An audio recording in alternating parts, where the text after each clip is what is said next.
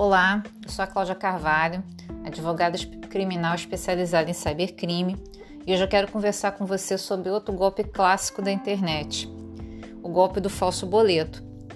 Atualmente, uma facilidade que nós temos para pagamento de contas e despesas é o recebimento de boletos pela internet, no nosso e-mail, principalmente na pandemia, onde a, a comunicação pelo correio ficou restrita para o recebimento de qualquer correspondência, qualquer boleto que precisasse ser enviado, e o e-mail foi a forma mais segura de evitar contato e a contaminação. Só que justamente essa facilidade virou um perigo para quem precisa receber o boleto. Por quê?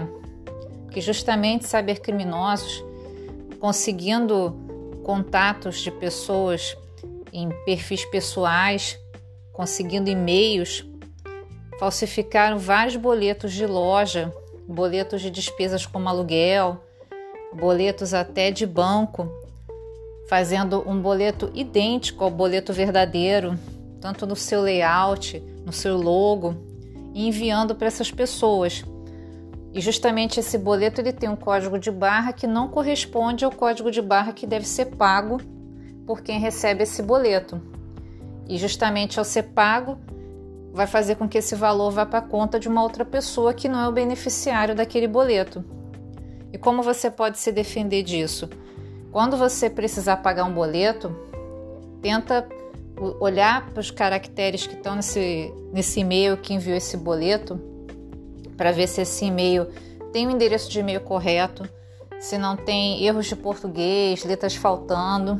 No próprio boleto também, os três primeiros números do boleto têm que corresponder ao número do banco, que é o emissor daquele boleto.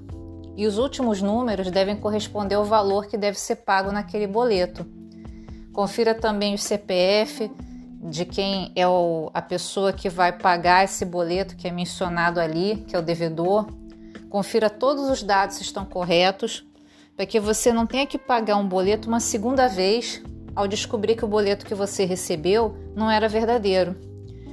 Infelizmente, muitas empresas também foram vítimas desse golpe, recebendo e-mails alegando que um primeiro boleto de despesa estava com cálculo errado de imposto e depois enviaram esse boleto falso para a pessoa desconsiderar e pagar o boleto falsificado em vez do boleto verdadeiro que chegou primeiro. Então, muito cuidado com o recebimento de boletos pela internet se tiver dúvida, entre em contato com a empresa, peça a confirmação do boleto. Se for possível, imprima o boleto na página da própria empresa que envia o boleto para você.